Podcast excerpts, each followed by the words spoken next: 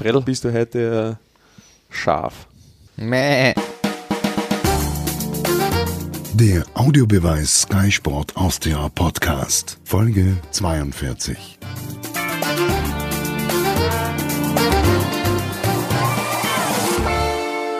Servus Manuel, Servus Fredel, schön, dass ihr euch Zeit genommen habt. Das Nationalteam steht vor der Tür, beziehungsweise die beiden Spiele. Vorab möchte ich aber noch ganz kurz über die Outfits von euch beiden sprechen. Fredel, hast du heute ein Schaf an? Man muss erklären, es ist ein Wollüberwurf oder was ist das genau? Wo bekommt man so etwas? Ja, das ist von mir selber gestrickt. Daher kriegst du das überhaupt nirgends.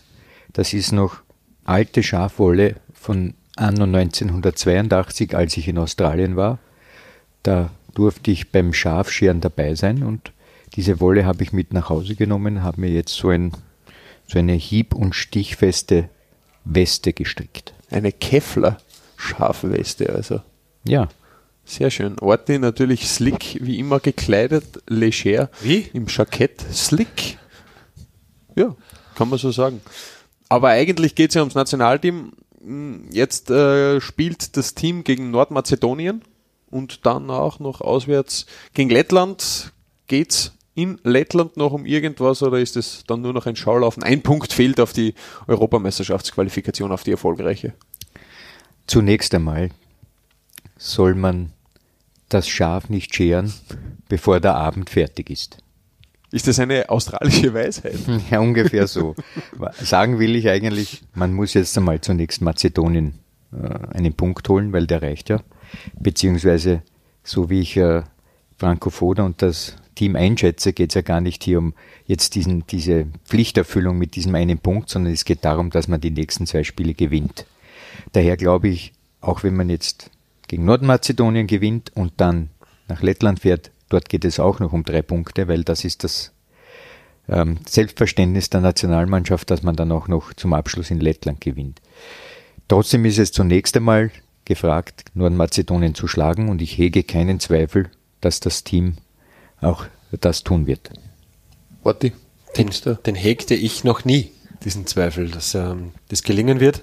Ich finde auch, dass in dieser, dieser Nationalmannschaft auch so viele Typen drinnen sind, dass es völlig irrelevant ist, ähm, gegen wen jetzt gespielt wird. Ich finde auch schon das Auftreten gegen doch jetzt ja, ein bisschen größere Gegner, wie man, wenn man so sagen darf, auch wie Bollen, da wird überall hingefahren mittlerweile und man will um jeden Preis gewinnen. Und das ist eigentlich das mit das Beeindruckende, was so in den letzten äh, Jahren da so rund um die Nationalmannschaft entstanden ist. Darum ist es auch, glaube ich, jetzt nicht so wichtig, ob da jetzt am Samstag Nordmazedonien kommt oder man drei Tage später dann nach Lettland aufbricht. Ähm, diese Mannschaft und diese Spieler, die haben da in ihrer DNA drinnen, äh, Spiele gewinnen zu wollen und auch das Können dazu. Dabei hat es am Anfang überhaupt nicht gut ausgeschaut. Warum? Wenn man jetzt zurückblickt, warum hat sowas überhaupt passieren können, dass man so einen katastrophalen Start hinlegt, wenn du jetzt sagst, das Selbstverständnis ist eigentlich, dass man überall hinfährt, um äh, gewinnen zu wollen?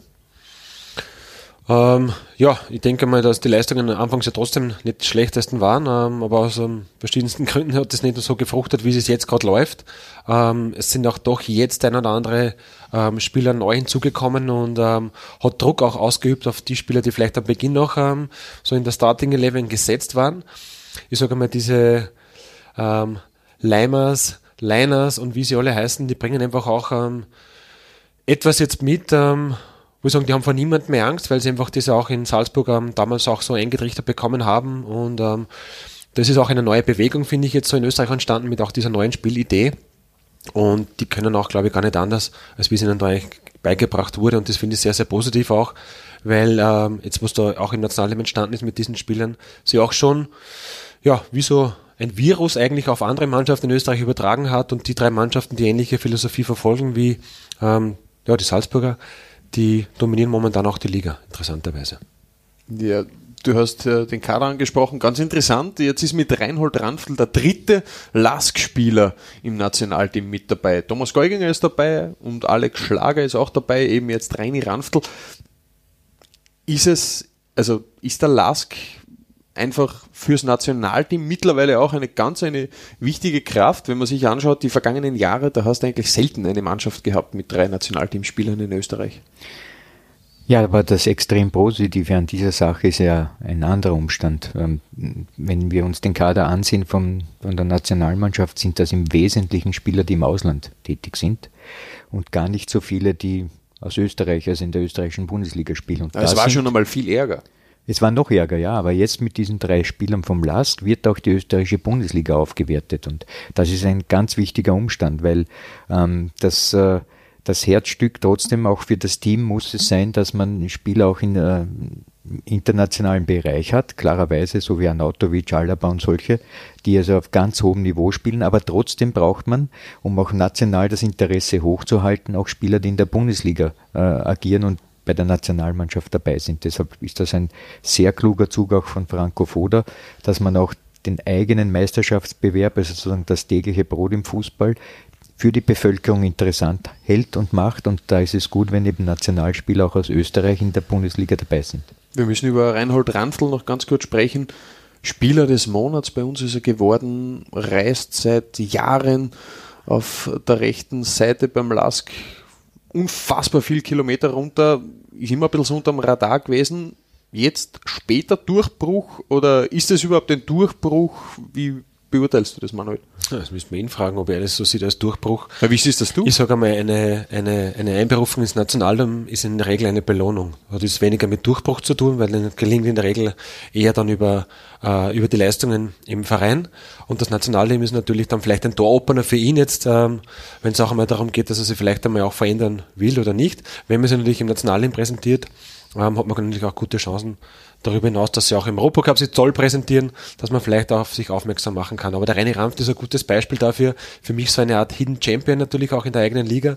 Aber da gibt es noch mehrere Ramstels in Österreich, die ich finde, dass ja auch vielleicht in der nächsten zwei, drei Länderspiellehrgängen auch Optionen und Überlegungen wert sind. Also beim Lask wird mir sofort nur ein Wiesinger einfallen. Das ist ja auch so einer, wo viele sagen, unfassbar, was der eigentlich auch für Qualitäten mitbringt, aber sich selber auch aufgrund auch seines Naturells nicht so wirklich auch ins Schaufenster stellt, weil das ist er nicht so, aber er bringt wirklich starke Leistungen und da bin ich jemand, der sagt, da ziehen wir doch lieber eher ähm, die Statistiken und die nackten Zahlen zu Rate, wenn man ähm, Spieler auch bewertet und weniger nachdem, welche, wie toll sie Interviews schwingen können oder nicht. Und da würde mir halt der Wiesinger als erster einfallen, dass das wieder so ein weiterer Kandidat wäre für Nationalteam. Und ob die jetzt in der deutschen Bundesliga Trikot haben von einem Mittelständler oder ob sie in Österreich in den Top 3, 4 sind und im Europacup ähm, tolle Leistungen abrufen, da sehe ich mittlerweile überhaupt keinen Unterschied mehr und da bin ich auch sehr froh und sehr dankbar darüber und auch über die Aussage eines Jesse Marsch, der sagt ihm, ähm, wie toll er die Liga findet. Das ist einer, der ja eigentlich komplett unbehaftet jetzt auch da aktuell gerade werkelt und ist nicht so wie wir da aufgewachsen sind und ähm, die Entwicklung der Liga mitgemacht, sondern er kommt halt her, ja, sehr objektiv und ähm, attestiert der Liga auch ein, ein gutes Qualitätsniveau. Das ist etwas, was denke ich auch du, Fredel, und ich immer wieder auch propagieren, dass wir da in Österreich schon oft einen sehr guten Fußball sehen. Es sitzen 30, 40.000 Leute immer am Wochenende draußen. Das ist der große Unterschied. Jetzt könnte man natürlich auch sagen, ja, natürlich sagt Jesse Marsch super Liga und super Vorbereitung für die ganzen internationalen Spiele, weil Salzburg von Sieg zu Sieg eilt in der Liga. Gute Aufbaugegner. Oder nicht, Fredel? Nein, keine Aufbaugegner. Das hat schon äh, der Rose, der Vorgänger von Jesse Marsch, gesagt, dass er mit seinem Team in jedem Spiel alles abrufen muss, damit man eben so dasteht, wie es Salzburg tut. Es ist überhaupt kein Sparringpartner in unserer Liga vorhanden. Ja. Also die müssen auch Gas geben. Und das tun sie auch. Und wenn ich nochmal zurückgehe, kurz zu, zu Ramftl, dann verkörpert er auch einen, eine Spielergeneration, die auch etwas Neues darstellt in Österreich, nämlich diese unglaublichen Lauffressmaschinen, nämlich Kilometer. Also Leimer haben wir da, der ja im letzten Länderspiel, erinnern wir uns, äh, Wege gegangen ist, das ist unfassbar. Stefan Lein auf der rechten Seite. Der gesetzte Rechtsverteidiger. Genau, dann jetzt Rampftl, aber noch ein paar andere. Ja. Also es gibt jetzt eine neue Art von Spieler, die in der Lage sind, 90 Minuten auf höchstem Niveau Sprints zu absolvieren und zwar in Staccato hat natürlich auch mit der Art und Weise des Fußballs zu tun. Natürlich habe ich auch verfolgt, wie du mit Markt diskutiert hast, am Wochenende ähm, in der Bundesliga-Sendung, ähm, wie wichtig auch, finde ich, ähm, die Physis ist und die Fitness ist. Und da bin ich eigentlich auch bei dir. Natürlich muss auch das zum Spielstil passen, weil ähm, Spieler, die 14, 15 Kilometer, die sind auch in einem sehr hohen Tempo zurücklegen können, ähm, passen genau zu dem Spielstil, den auch diese Mannschaften ähm, ja, praktizieren. Bei anderen Spielideen oder Philosophien ist vielleicht eine andere Art von, von, von Typus gefordert. Aber ich denke, das was jetzt auch so sehr erfolgreich ist seit einigen Jahren, seit Red Bull Salzburg, noch seit diesem ähm, ja, unfassbaren Power, Pressing, Fußball, passen die Spieler natürlich wie die Faust aufs Auge auch zum System und zur Idee, das muss man auch dazu sagen. Ganz interessant bei Ranftl und da möchte ich jetzt die Brücke zu dir schlagen. Der ist jetzt 27, ist das erste Mal einberufen worden. Du warst jetzt auch kein taufrischer Profi mehr, wie du das 26, erste Mal. 26, glaube ich. Ja. 26 damals, ja, 2006, äh, erste Mal einberufen worden, Business Nationalteam. Hm, rechnet man in so einem Alter, es klingt jetzt so blöd, aber rechnet man in so einem Alter eigentlich noch, dass man die Chance noch bekommt, wenn man sich jetzt anschaut, wie die Nationalmannschaft über die vergangenen Jahre eigentlich gewachsen ist oder wie der Trend eigentlich ist, dass wenn du mit 21, 22 jetzt nicht zumindest in einem erweiterten Kreis des Teams bist, dass dann der Zug eigentlich fast abgefahren wirkt. Mm, ich, weiß nicht, ob er jetzt persönlich nur damit auch spekuliert hat, dass sowas auch einmal ins Haus flattert. Also mir fällt ein Linzer eigentlich ein, der am ehesten immer damit rechnet und am wenigsten berücksichtigt wird. Ja, sehr oft auf Abruf. Ähm, und ich höre auch nicht auf, dass ich für den Gernot Traun irgendwo auch ähm, die Fahnen hochhalte. Der Innenverteidiger-Kollege. Das hat ja weniger jetzt damit zu tun, ja. aber das ist auch so jemand, der, der halt nur weil er halt das Lask-Trikot trägt und nicht das von einem deutschen Bundesligisten und könnte er genauso spielen. Also hätte der Oliver Glasner die Möglichkeit gehabt, ihn mitzunehmen nach, nach, nach Wolfsburg, ähm, würde jetzt dort auflaufen, würde das Trikot tragen und dann wäre er sicher Nationalspieler. Darum finde ich es oft sehr, sehr schade, dass Spieler halt aufgrund des Trikots, das sie aktuell gerade tragen, nicht im Radar des ÖFBs sind. Und das ist halt einer, der ist zwar dabei, aber es werden immer andere vorgezogen. Ich weiß, es ist auch die Konkurrenz in der Abwehr sehr, sehr groß. Da gibt es auch arrivierte Verteidiger aber dass er halt auch einmal eine fixe Einberufung bekommt, speziell auch in einem Doppelländerspiel, wo man zehn Tage hat, wo man sich auch einmal einen Spieler genau unter die Lupe nehmen kann. Ich finde es schade für ihn, aber ja, es ist halt so und er wird schon da, damit umgehen können. Aber man muss natürlich schon jetzt äh, Folgendes anmerken. Wir dürfen nicht übersehen, was die Kernaufgabe ist des Teamchefs. Die lautet ja nicht, so wie wir es oft hören im Vereinsfußball, entwickeln. Nein, die Kernaufgabe des Teamchefs lautet, es gibt ein Turnier 2020, das heißt Europameisterschaft, vielleicht dann gibt es eins 2022, das ist Weltmeisterschaft. Und diese Turniere sind das Entscheidende. Es ist gar nicht entscheidend eine Qualifikation. Natürlich muss man sich dann erst äh, für dieses Turnier qualifizieren, aber wesentlich ist, die Welt blickt erst auf dann auf Österreich, wenn man bei diesen Turnieren dabei ist. So, das bedeutet aber, dass es hier nicht um Entwicklung geht einer Mannschaft, sondern das Team muss permanent performen. Sie muss performen, heißt also Leistungen bringen in Form von Spiel und in Form von Resultat. Und da ist es dringend geboten, dass ein Teamchef sozusagen für den Moment denkt. Also jene Spieler holt, die gerade eine gute Form haben, die gerade in der Lage sind, dafür zu sorgen, dass man gewinnt und dass man bei diesen Turnieren dabei ist. Der Entwicklungsgedanke ist völlig nebensächlich. Deshalb habe ich auch nicht verstanden in der Vergangenheit, dass Spieler genau dabei waren, dass Spieler dabei waren, die bei ihren Clubs gar nicht gespielt haben. Ist das der größte Beispiel. Unterschied zwischen Koller und Foda dann eigentlich in der Hinsicht?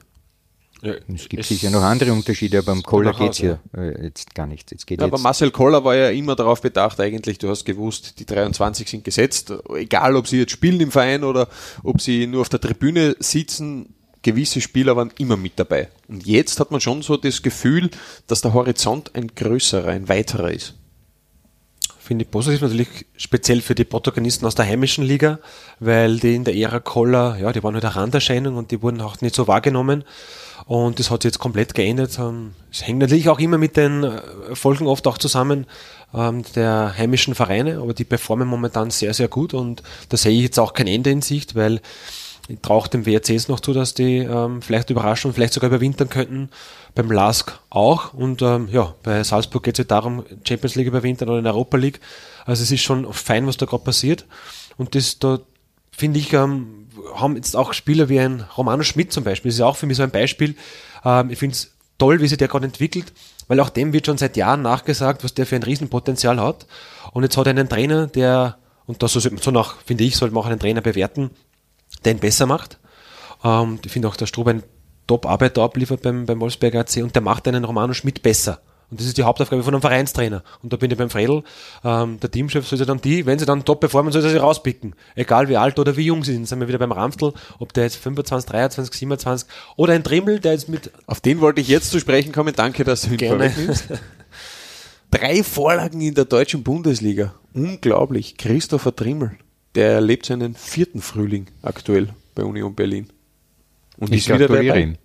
Und es ist für ihn natürlich persönlich auch eine, soll ich sagen, ein, ein, ein Beweis dafür, dass auch äh, in der Vergangenheit schon, wie Berlin noch in der zweiten Liga war, nicht nachgelassen hat, sondern stetig an sich gearbeitet und mit Berlin dann aufgestiegen ist. Daher für ihn ist es die Belohnung seiner harten Arbeit über die langen, langen Zeitraum dort in Norddeutschland. Wisst ihr, wer vor Trimmel der letzte Österreicher war, der drei Vorlagen in einer Partie geliefert hat? Hanik? Na, geht sich nicht aus. Hm, ein, Tipp, ein Tipp. Herzog. Es war Marcel Sabitzer. Der spielt natürlich in der Form seines Lebens. Und das endlich auch sagen. im Nationalteam, muss man sagen, ja. oder? Also was ich gesehen habe von ihm in der Champions League, auch diese Tore, die er erzielt gerade, das ist eigentlich unglaublich. Das will der so. Ja, ja.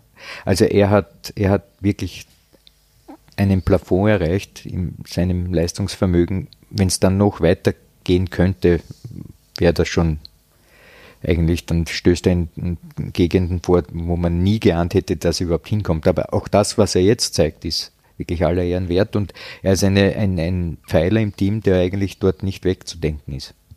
Hat man jetzt auch so gewissermaßen die richtige Position für ihn gefunden im Nationalteam? Was denkst du, Orti? Weil da war ja auch immer die Geschichte, rechts am Flügel, hm, haut es hin, als Zehner haut es hin, Sturmspitze. Jetzt scheint er gefestigt eben so an der Seite von Marko Arnautovic. Ja, und ich glaube aber schon auch, ähm, dass es damit zu tun hat, dass jetzt rundherum in den letzten Spielen ähm, er mit Spieler, Spielern oder Kollegen agieren durfte, die einfach eine ähnliche Denke haben auch wie er. Und jetzt haben wir mit, Kreis schließt sich wieder auch Richtung Salzburg und Leipzig und diese Art von Fußball. Und da kannst du dann nahtlos natürlich auch die WRC-Spieler und die LASK-Spieler einbauen, weil die, da gibt's einfach nur ein Holodrion nach vorne, auf Teufel komm raus, verknüpft mit einer unfassbaren ähm, physischen Leistung und die haben alle eine Fitness und die können ja gar nicht anders, also die, die wollen ja auch alle gar nicht abwarten Fußball spielen. Und jetzt hat er wieder ein paar Protagonisten am Spielfeld auch stehen in der Starting Eleven, die rundherum ähnliche Denke haben. Und ich glaube schon auch, dass das ein Hauptgrund ist, warum jetzt auch ein Marcel Sabitzer im Nationalteam so gut performt. Also ich freue mich schon sehr, weil der Junge hat ein Riesenpotenzial und momentan stöpft das ja fast jedes Spiel zu 100% ab. Was auch ganz interessant ist, äh, wenn man, wenn man schaut, wer nicht dabei ist aktuell im Team. Slatko Junusovic hat ja seinen Rücktritt bekannt gegeben. Und äh, war aber, also ich glaube, wenn Franco Foda jetzt hingehen würde und sagen würde, Sladi, wir brauchen dich unbedingt. Was denkst du, du kennst ihn besser? Ja, ich denke mal, in der Phase, wo er diesen Rücktritt ähm, gemacht hat, ähm, sind sicher mehrere Komponenten zusammengekommen, warum er sich dazu entschlossen hat. Ähm, ich glaube, hauptausschlaggebend waren sicher auch ähm, sein aktueller Fitnesszustand. Da hat er sich wirklich über einen längeren Zeitraum ähm, ja, mit vielen in Anführungszeichen kleineren Bewegungen herumgeschlagen, die einfach permanent ihn auch daran gehindert haben, dieses Potenzial abzurufen, das in einem Slade steckt. Und auch zu Beginn der Zeit, wo er dann zu Salzburg gewechselt ist und auch diese Trainingsintensität neu erleben durfte oder musste, je nachdem, wie man es bezeichnet, hat auch der Körper mal ihm zeigt mit einem Muskelfaserriss, wow, oha, diese Art und Weise, wie dort jeden Tag trainiert wird, das muss der Körper zuerst einmal verdauen und sich anpassen. Jetzt ist das Ladi, glaube ich, beschwerdenfrei. Er ist voll fit und dass das Ladi kicken kann, bitte, ich glaube, das ähm, wissen wir seit einigen Jahren. Aber dazu kommt einfach dieser unfassbare neue Fitnesszustand, den er wahrscheinlich davor noch gar nie erlebt hat. Und ist der Grund, warum das Ladi wieder so unfassbar gut performt, wie er es gerade macht. Also er macht auch mir Riesenfreude und ich denke, jetzt wäre vielleicht auch ein ganz guter Zeitpunkt, ihn vielleicht zu reaktivieren. Also wenn nicht jetzt, wann dann? Ist er in der Form seines Lebens, Fredel? Ja, nein. In Form seines Lebens ist, äh, müssten wir seine Karriere von vorn bis hinten noch einmal nachvollziehen. Aber dass er in einer Topform ist, hat er natürlich gezeigt. Trotzdem meine ich, wenn man, wenn man einen Schlussstrich gezogen hat, dann sollte man äh, den auch respektieren. Und deshalb glaube ich nicht, dass Franco Foda daran denkt, äh, ihn noch einmal zu reaktivieren oder dass er daran denkt, weil so eine Anfrage käme, seinen ursprünglichen Entschluss rückgängig zu machen. Nein, er konzentriert sich auf Salzburg, ist äh, mein Eindruck. Und das ist auch gut so, weil er braucht dort auch sowieso jeden äh, Millimeter Kraft für diese Aufgabe, weil diese ein, ein, eine enorme Herausforderung, vor allem in der Physis. Daher glaube ich nicht, dass er zurückkehrt. Aber bräuchte man ihn überhaupt aktuell? Soll man auf einen guten Spieler verzichten? Natürlich nicht, aber trotzdem, ich bin da auch beim Fredler. Es gibt schon viele Spieler, die auch immer wieder auch, ähm, den Rücktritt vom Rücktritt und noch einmal vom Rücktritt, Messi fällt mir da ein. Ähm, aber das Ladi hat sich was gedacht dabei und ich denke auch, dass es der volle Fokus eben auch erstens auf Vereinsleben und auch auf Familienleben ist, weil ich denke auch, dass das ähm, sehr, sehr viel reingespielt hat in seine Entscheidung. Und darum kann ich mir es auch fast nicht vorstellen, weil das, was ihm eigentlich noch gefehlt hat, war dieses Thema Champions League in seiner Karriere und das war sicher auch. Und der Titel?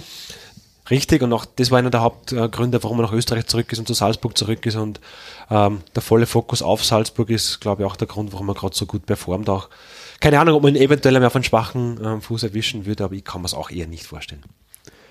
So insgesamt äh, ist die ganze Mischung des Kaders eigentlich ja schon eine sehr neue. Glaubt ihr, dass nach der Europameisterschaft, jetzt denke ich schon ein bisschen weiter, dass es dann auch wieder eine gewisse Wachablöse geben wird, wenn ich jetzt beispielsweise an Julian Baumgartlinger denke, der den 30er schon hinter sich hat, wenn ich beispielsweise an Marko Nautovic denke, wobei der ja auch äh, beteuert hat, dass er da kein Interesse daran hat, äh, seine Karriere zu beenden. Und äh, auch Stefan Ilsanker, der derzeit eine sehr, sehr schwierige Zeit hat bei Leipzig. Steht da wieder was bevor oder denken wir jetzt schon zu weit oder denke ich jetzt schon zu weit? Also zum einen, Wachablösen gibt es immer. Momentan geschieht gerade eine im Weltfußball auch, weil die Karrieren von Ronaldo oder Messi gehen langsam zu, Ende, auch altersbedingt klarerweise. Und die neuen Figuren treten auf die Bühne, zum Beispiel der Kilian Mbappe oder eben jetzt Erling Holland, wenn der einen Absprung macht zu einem ganz, ganz großen Verein. Das heißt, auf von dieser Sache her kommen die neuen Spieler jetzt schon nach auf der ganz großen Fußballbühne. Was Österreich betrifft, ist es klar, dass äh, nach der Europameisterschaft und vor allem dann, wenn es eine positive sein wird, und davon gehe ich auch aus, dass man nicht noch einmal diesen selbstgemachten, äh, möchte ich fast sagen, Fehler begeht wie bei der letzten Europameisterschaft. Da hat man wirklich einiges an, an Chancen verspielt ähm, mit diesem Ausscheiden schon in der Vorrunde. Dass das diesmal äh, aufgrund der Tatsache, dass einige Spieler oder die meisten damals dabei waren und die ein zweites Mal nicht so einen äh, so ein Eigentor sozusagen produzieren, dass man also bei der Europameisterschaft ähm, sehr wohl Erfolg haben wird und das kann ein sehr weiter Erfolg sein diesmal. Ähm, weil wenn ich sehe, wie wir spielen und äh, sehe, wie die anderen Teams spielen, die in Europa auch dabei sind, dann sehe ich fast keine allzu großen Unterschiede besonders wenn wir zum Beispiel nach Deutschland blicken, da, die sind um, um sehr wenig besser als wir, wenn überhaupt. Daher, es ist ein durchaus. Das ist aber eine Ansage. Ja, ja, klar. Warum sollten wir immer von allen in die Knie gehen? Also, äh, so ist das nicht. Also, was ich sagen will, ist, wenn man also erfolgreich Europameisterschaft spielt, und dann hat man vielleicht Hunger, noch einmal bei der Weltmeisterschaft dabei zu sein, wobei der Anreiz, diesmal in Katar im Dezember zu spielen, vielleicht für die Spieler nicht ein allzu großer ist. Aber Außer man will in klimatisierten Stadien spielen. Ja, richtig. Das ist auch eine Erfahrung vielleicht, die dann ein, ein alter Spieler noch äh, haben möchte. Aber ich glaube, dass es nicht das Ende ist der Teamkarrieren, sondern dass danach, wenn es eine sehr erfolgreiche Europameisterschaft wird, dass danach die einen oder anderen noch sagen, zur WM beiße ich mich auch noch durch. Ganz interessant ist ja auch, dass äh, der Spielstil unter Franco Foda in der Vergangenheit jetzt immer wieder kritisiert wurde, es sei zu pragmatisch, es sei äh, zu kontrolliert in der Hinsicht, dass man äh, die guten Spieler viel zu wenig von der Leine lässt. Kannst du dem was abgewinnen, Orti? Wir stehen vor einer erfolgreichen EM-Qualifikation. Deswegen ist es natürlich schon sehr vermessen, wenn man sagt, ja, ähm, uns gefällt es nicht, was wir da sehen. Und dann kann natürlich der Trainer gegenhalten, ja, wir sind wahrscheinlich bei der Europameisterschaft dabei mit der Art und Weise. Wobei ich denke, ähm, dass es nicht ganz stimmt, weil ich denke, das habe ich vorhin auch schon erwähnt, die Spieler, die da jetzt am Spielfeld stehen und die dieser, dieser Red Bull-Prägung irgendwo auch entspringen, die kannst schon was auf der Reise mitgeben, aber unterm Strich, Strich machen die natürlich am Spielfeld schon auch das, ähm, was mittlerweile in ihrer DNA verankert ist. Und je mehr da jetzt natürlich auch zum Zug kommen, umso weniger, glaube ich, kannst du als Trainer dann ähm, großartig darauf einwirken, weil die Spieler dann ja gar nicht anders können, das ist wie Holodrio nach vorne. Ähm, drum, glaube ich, weil es ist auch vermessen, wenn man sagt, ja, das, das ist vielleicht auch nicht so schön anzusehen und es ist einfach erfolgreich, das ist die Wahrheit. Schön oder erfolgreich? Ja, bitte, wir dürfen jetzt eines nicht übersehen. Wir haben vorhin davon gesprochen, dass die ersten zwei Spiele der Qualifikation ja Niederlagen waren. Und von diesem Moment an war man mit dem Rücken zur Wand. Also noch eine Niederlage, zum Beispiel gegen Slowenien oder vielleicht gegen Israel noch einmal, oder nicht die Siege auswärts zu holen in Mazedonien, das wäre schon das Ende gewesen der Qualifikation. Das heißt, das Team hat eine große Leistung insofern gebracht, dass man bereits bei jedem Spiel einen Endspielcharakter hat. Und das hat man mit Bravour geleistet. Und das geht aber dann nicht, wenn man nicht Kontrolle hat über das eigene Tun. Das heißt, ich glaube, Franco Foth hat das vollkommen richtig gemacht, um äh, eben dann am Ende die Qualifikation zu schaffen. Also die Spieler, wie du das gesagt hast, von der Leine zu lassen, wäre vielleicht gar nicht der richtige Weg gewesen, sondern man hat mit kontrolliertem Risiko diese ganz schwierigen Aufgaben mit Bravour dann letztlich geleistet und, und, und geschafft.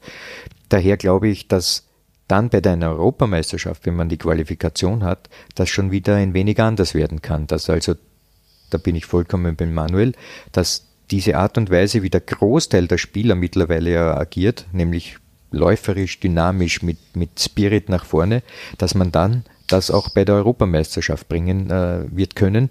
Und dann schaut die Situation schon ganz anders aus. Also ich bin gar nicht der Auffassung, dass wir hier irgendwie eine Kritik äußern sollten, dass es vielleicht ein zu wenige äh, Spektakelspiele gegeben hat. Das war alles genau richtig gemacht. Wisst ihr eigentlich, wer der Top-Torschütze Österreichs in dieser EM-Quali ist?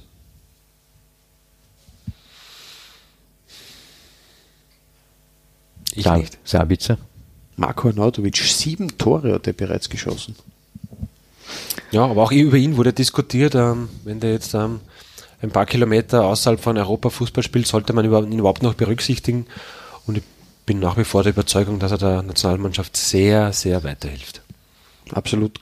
Glaubst du, Fredel, dass er über die Euro hinaus, er selber sagt es ja immer wieder, dass er das unbedingt will, aber dass er dem Nationalteam über die Euro hinaus erhalten bleiben wird? Da knüpfst du an das an, was ich vor fünf Minuten gesagt habe. Es kommt nach der Euro eine Weltmeisterschaft und viele Spieler waren noch nicht bei einer Weltmeisterschaft. Das ist auch eine Erfahrung, dass man einmal bei einer WM dabei ist. Und ich glaube, der Marco ist so motiviert nach wie vor, dass er für das auch weiterhin diese Flugstunden opfert von China nach Europa. Der Top-Vorlagengeber? Oder wolltest du noch was? Ja, und außerdem geht es ja erstens einmal darum, werde ich überhaupt noch berücksichtigt? Wenn ich berücksichtigt werde, will ich dann noch kommen? Das sind jetzt zwei Fragen, die im Endeffekt ja oder die Aspekte, die ähm, passen müssen.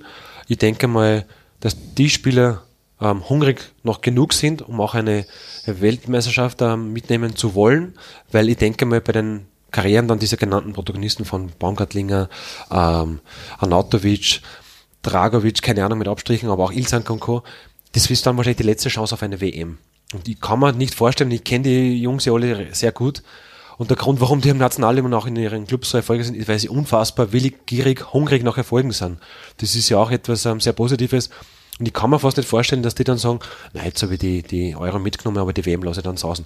Wenn die Jungs dann noch fit genug sind, glaube ich schon, dass da kein einziger sagen wird, und die verstehen sie auch privat relativ gut, das weiß ich ja auch, dass das Nationalteam ja auch gerne zusammenkommt, weil sie sich wirklich alle miteinander gut verstehen, ähm, dann werden die wenigsten sagen, nein, danke, ähm, ich werde das sicher nicht versuchen. Sicher auch Thema Körper, macht der Körper mit, da kommen andere Aspekte auch hinzu. Das war ja nach der Europameisterschaft, zumindest nach außen hin, immer wieder die Geschichte, die Chemie passt nicht mehr so innerhalb der Mannschaft. Wer äh, oder wie siehst du das, dass, dass das Nationalteam jetzt wieder so zu einer Einheit insgesamt geworden ist, von der du gerade gesprochen hast, dass man sich untereinander so gut versteht? Mm, ja, nachdem ich jetzt nicht mehr so involviert bin wie früher, ähm, weiß ich schon, dass da gewisse Fraktionen gegeben hat, weil sie einfach äh, Gruppen besser verstanden haben, aber das war vor 100 Jahren so, wird in 100 Jahren so sein. Ähm, aber ich glaube, dass sie das jetzt irgendwo in den Griff gekriegt haben, dass sie es auch ein bisschen aufgebrochen haben und ähm, dass sie eigentlich grundsätzlich alle gerne zum Nationalen kommen, dass sie alle denselben Gedanken haben. Und das ist, glaube ich, das Entscheidende, was jetzt wieder vorherrscht. Davor gab es natürlich schon auch die Themen, dass der eine oder andere Spieler bei seinem Club nicht gespielt hat. Ähm, dann hat es Spieler gegeben, die haben in Anspruch gestellt, eigentlich zu spielen, weil sie im Club performen. Dann haben, ist ihnen aber ein anderer vor die Nase gesetzt worden, weil der wiederum mehr Kredit beim Teamchef hatte. Und das, glaube ich, ist auch jetzt nicht der Fall. Und das, denke ich, ist auch ähm, ein positiver Aspekt, warum sie die Burschen gerade so harmonisch geben nach außen. Ja, und der Spieler wohl, dieser Qualifikation aus österreichischer Sicht ist der Top-Vorlagengeber. Wer ist denn das? Conny Leimer natürlich. Die Entdeckung finde ich, obwohl er eigentlich gar keine Entdeckung ist, man hat ja schon lange genug gewusst, wie gut der tatsächlich sein kann. Aber jetzt hat er meiner Meinung nach den Durchbruch endgültig komplett geschafft. Warum hat es so lange gedauert, Friedl? Bei ihm ist äh, schon eine Sache wesentlich gewesen. Er hat vor allem eines in Leipzig besonders äh, verbessert und in der Schlagzahl äh, verdichtet, nämlich die Anzahl der Aktionen. Er war vorher schon in vielen Aktionen dabei, aber jetzt ist er permanent dabei. Das heißt, was er hinaufgesetzt hat, ist seine permanente Präsenz im Spiel. Und das ist das, was Leipzig äh, von den Spielern auch fordert. Daher, er hat in diesen Jahren, wo er jetzt in Leipzig ist, genau daran gearbeitet und das hat ihn besser gemacht, dass er einfach eine hohe Dichte an Aktionen hat und deshalb steht er so da. Wie hast du ihn gesehen? Es hat, eine Phase, es hat eine Phase gegeben, auch bei ihm im Verein, und das ist immer auch die Basis einmal, denke ich, die, die, die, die Arbeit im Verein, wie geht's überhaupt im Verein, ähm, bin ich da Stammspieler, kein Stammspieler, laufe der Form nach oder nicht, dafür ist ja die Vereinsarbeit ähm, ähm, notwendig. Und ähm, bei ihm ist es jetzt so, dass er sich auch im, im Club gefunden hat, es hat Phasen gegeben, wo er auch nicht erste Wahl war, dann war er Rechtsverteidiger, dann ist er da hingeschoben worden und dort hingeschoben worden, ähm, das ist das Hauptausschlaggebende, warum der jetzt auch diese Basis hat, so zu performen, weil auch, weil auch im Club alles passt. Ich glaube, dass er jetzt auch diese Wertschätzung innerhalb des Vereins hat. Da kriegt jetzt jeder mit, wie wichtig der für diese Truppe ist. Der hat sie auch auf ein neues Level gehoben, so, so ehrlich muss man auch sein. Ähm, und das in der deutschen Bundesliga, wo wir als Österreicher immer hinschielen und glauben, die spielen dort einen anderen Fußball. Das ist nicht die Wahrheit. Er spielt dort jetzt wieder genauso, wie er schon in Österreich gezeigt hat. Und deswegen ist es für mich auch nicht überraschend, dass er jetzt auch im Nationalleben so eine tragende Rolle spielt. Also das ist einfach diese neue Generation, die auch diesen neuen Spirit, diese neue Dynamik, äh, dieses, diese neue Bewegung generell, die da jetzt reinschwappt. Und das tut uns ganz gut. Und ich traue mir auch behaupten, dass das die nächsten Jahre nicht abreißen wird, weil da ist gerade in Österreich was entstanden, wo ich super positiv finde, dass da noch ganz, ganz viele solche nachkommen werden. Über einen möchte ich noch sprechen, über den muss man eigentlich immer sprechen, Martin Hinteregger. Dein Kollege quasi als Linksfuß in der Innenverteidigung, derartig unaufgeregt am Platz, auf dem Platz, hm, ist der das fast, fast ja, der, der wichtigste Fels in der Nationalmannschaft mittlerweile? Ja, also absoluter Konstante, aber das macht ist beim Verein so, das ist im Nationalleben so. Der Hinti hat Kultstatus aufgrund dessen, weil er einfach ja, der Norm nicht wirklich entspricht. Er ist gemeinen Fußballprofi, er macht einfach Dinge komplett anders. Das war schon zu meinen Zeiten so. Ähm, hat halt lieber von ja, Jägereien erzählt als wie von neuen Autos. Das ist natürlich ein Aspekt, der anders ist für viele Denkende. Ich finde es absolut positiv. Wenn man das alles ausklammert, seine Privatperson, ist er ein unfassbar guter Verteidiger das war schon so mit 17 oder 18, wie der zu Salzburg gekommen ist und dort so die ersten Spiele auch in der Kampfmannschaft gemacht hat. Da habe ich mir schon gedacht, der Junge hat ein unglaubliches Potenzial. Er sieht nicht so schnell aus, aber er ist sehr, sehr schnell. Er hat eine unfassbare Präsenz in den Zweikämpfen. Sein linker Fuß und sein Passspiel ist auf Europa-Niveau. Also wie viele er Spieler mit seinem Flachpass über 25 Meter oft ausschaltet. Wir kennen mal diese Packing Rate, die er da mitbringt, weil das ist ja auch Wahnsinn. Aber das war schon zu Salzburg-Zeiten so. Muss ich ganz kurz zwischenfragen. Fredel, weißt du, was Packing ist? Also Packing Red, das sind sicher ist von, von den drei die berühmten Redbacks von Frank Sinatra, Sammy Davis Jr. und wer war der dritte? Das wisst ihr ja alle miteinander gar nicht, wer der Redback ist. Natürlich. Wer war Aber der dritte? Ich, ich überlege gerade, wer der dritte ist. Weißt du, Sorti? Nein, nicht mehr. Sammy Davis, ja. Ja, hab ich Frank schon Sinatra, gesagt. Und? hast du schon gesagt? Den Martin natürlich. Martin. Mein Gott. Gut, aber ich nehme an, um die geht es jetzt nicht bei, Nein, nein, nein, bei sind wir was? ganz weit weg. Redbacking? Packing Rate. Packing, Packing Red? Rate. Wie viel Spieler man, wie viele Linien man mit einem Pass überspielt. Wie Hab ich viele das Spiele richtig? man mit einem Pass einpackt. So kannst du das als Österreicher leicht merken natürlich. Ähm, und da bringt er unfassbare ähm, Quote, glaube ich, mit, ohne dass ich es genau weiß, aber das sehe ich ja, wenn ich mal Spiele von ihm anschaue. Interessanterweise ist auch, hat er eine gewisse Torgefahr entwickelt. Im letzten Wochenende hätte er, glaube ich, drei Tore für Frankfurt erzielen können. Und ja, er performt seit Jahren auf einem Top-Niveau und ich bin recht happy, dass auch ihm diese, ja, diese, wie soll ich das jetzt bezeichnen? Fehltritte in Anführungszeichen, die ab und zu mal passiert sind außerhalb des Spielfeldes, dass die ihm verziehen wurden, weil er einfach ein richtig super Typ ist. Magst du solche Spieler, Alfred? Er verkörpert das, was ich glaube, ich für mich auch in den Anspruch nehmen zu dürfen, nämlich der Fehler im System. Und nachdem ich weiß, dass es in der Evolution in allen Systemen, also nicht nur in den lebendigen, so ist, dass ein System, das starr ist, zum Untergang geweiht ist. Und Systeme, in denen Fehler eingebaut sind, sind jene, die sich evolu evoluieren können, also entwickeln und neue Stufen erklimmen. Dann benötigt jedes oder jedes System sozusagen diesen Fehler. Und Hinteregger stellt ihn dar, deshalb wird diesem Team, ist dem Team eine große Zukunft vorauszusagen. Das heißt, du bist Mitglied der Hinti Army sozusagen. Naja, ich war schon vor ihm da. also Wenn, ist er dann ist eigentlich er Mitglied der Tata Army. der Tata Army, okay. Da müssen wir nochmal fragen, ob er das auch so sieht. Eine Geschichte gibt's noch, das neue Auswärtstrikot. Aber entschuldige, Ja. Johannes, Bitte. haben wir den Tormann vergessen? Willst du noch über den Tormann sprechen? Naja, die Frage ist, wer wird Nummer eins sein? Ja, für Wenn's mich ist es in Stein verletzt ist.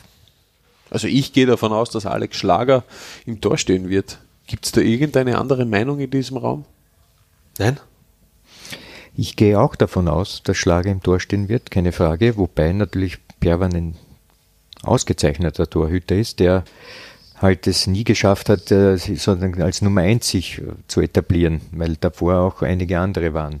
Sind wir jetzt wieder da, wo wir schon einmal gewesen sind? Der hat auch sehr lange warten müssen, bis er zum ersten Mal er einberufen wird. Sehr gut, er ist auch unter, der, unter dem Radar gewesen, schon bei den Lask-Zeiten. Ja? Also da hat er phasenweise Saisonen gehabt, wo er für mich der beste Torhüter war und er ist gar nicht in die Nähe gekommen einer Einberufung. Zu dem Zeitpunkt hat mich gewundert, dass Wiener Vereine den nicht am Radar hatten. Punkt. Absolut. So, also ich denke, dass er jetzt äh, als Nummer zwei weiterhin äh, sein Dasein fristen wird, jetzt in diesem Fall hinter Schlager. Davor war er hinter äh, Schlager und äh, Lindner? Lindner und so weiter auch immer nur auf der Warteliste. Daher Schicksal eines sehr guten Tormannes, wenn es einen gibt, der aus der Sicht des Teamchefs noch besser ist. Was macht Alex Schlager aus? Der Alex Schlager ist ein sehr kompletter Tormann, wenn ich das so beurteilen darf. Der macht so gut wie keine Fehler. Es gibt überhaupt keine Slapstick-Einlagen. Ich kann mich überhaupt nur, glaube ich, eine Aktion erinnern bei irgendeinem Lastspiel, wo er, glaube ich, mal über den Ball geschlagen hat oder irgend, so, aber auch nur vage. Ansonsten fällt mir überhaupt kein Fehler nicht ein. Auch ein richtig guter Fußballer, hat bis 14 Jahre Stürmer gespielt. Das merkt man natürlich auch, dass er super rausspielen kann. Ansonsten ist er einfach super komplett, wo man nicht großartig irgendwelche Mankos einfallen. Und das zeichnet ihn natürlich auch aus und das bringt er mit und somit ist er qualifiziert dadurch, dass er äh, als Nummer 1 bei Österreich im Tor steht. Super Typ, gibt tolle Interviews, sehr demütige Person, eine super frische Person auch. Und er Ähm, strahlt was aus, oder? Genau, der hat eine Strahlkraft und das ist ganz nett, wenn man jemanden hinter sich hat, der eine Strahlkraft hat. Kann ja aus eigener Erfahrung bestätigen.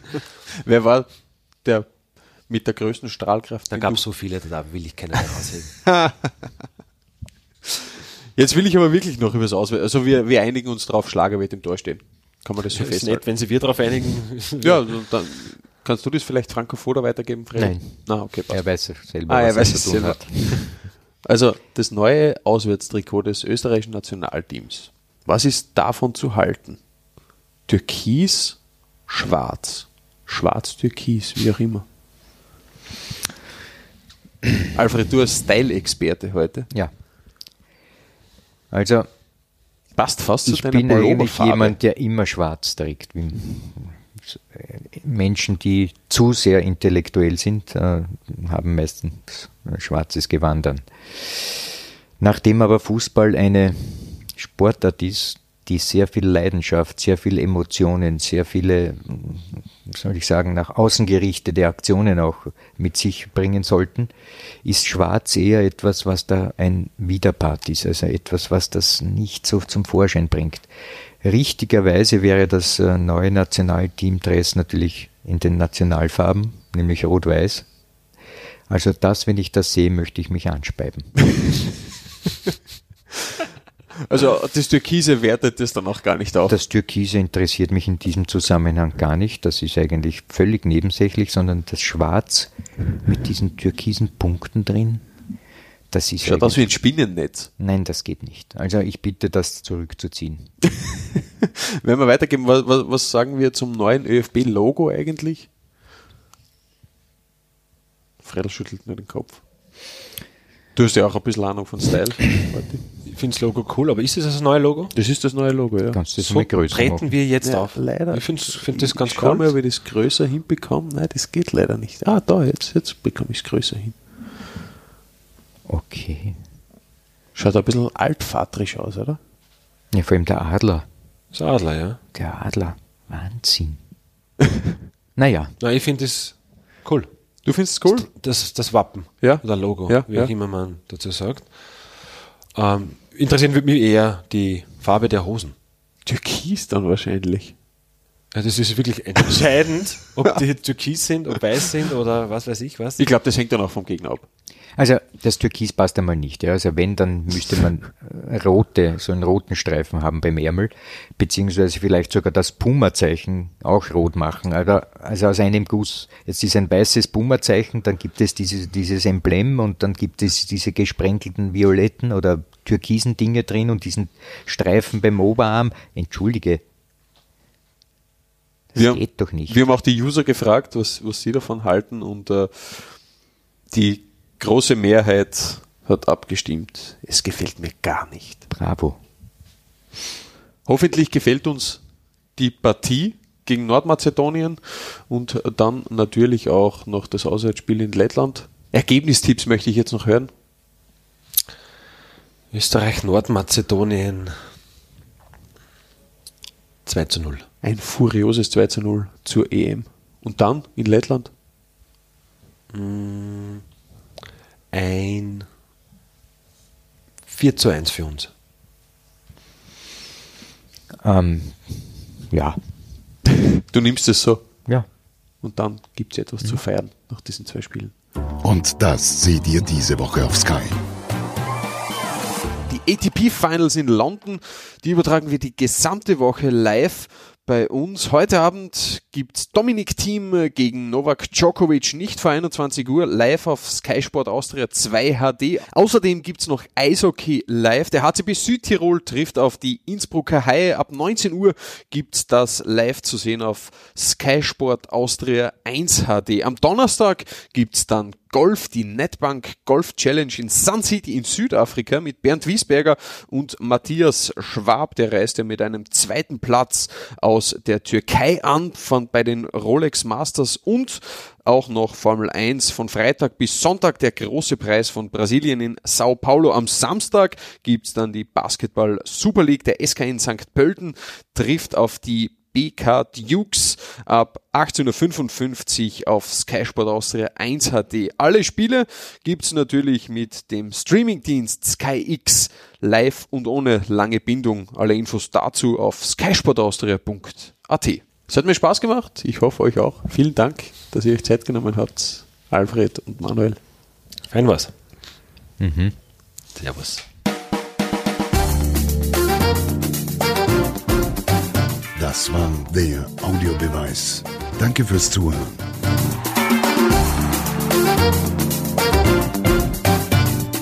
Hört auch das nächste Mal wieder rein.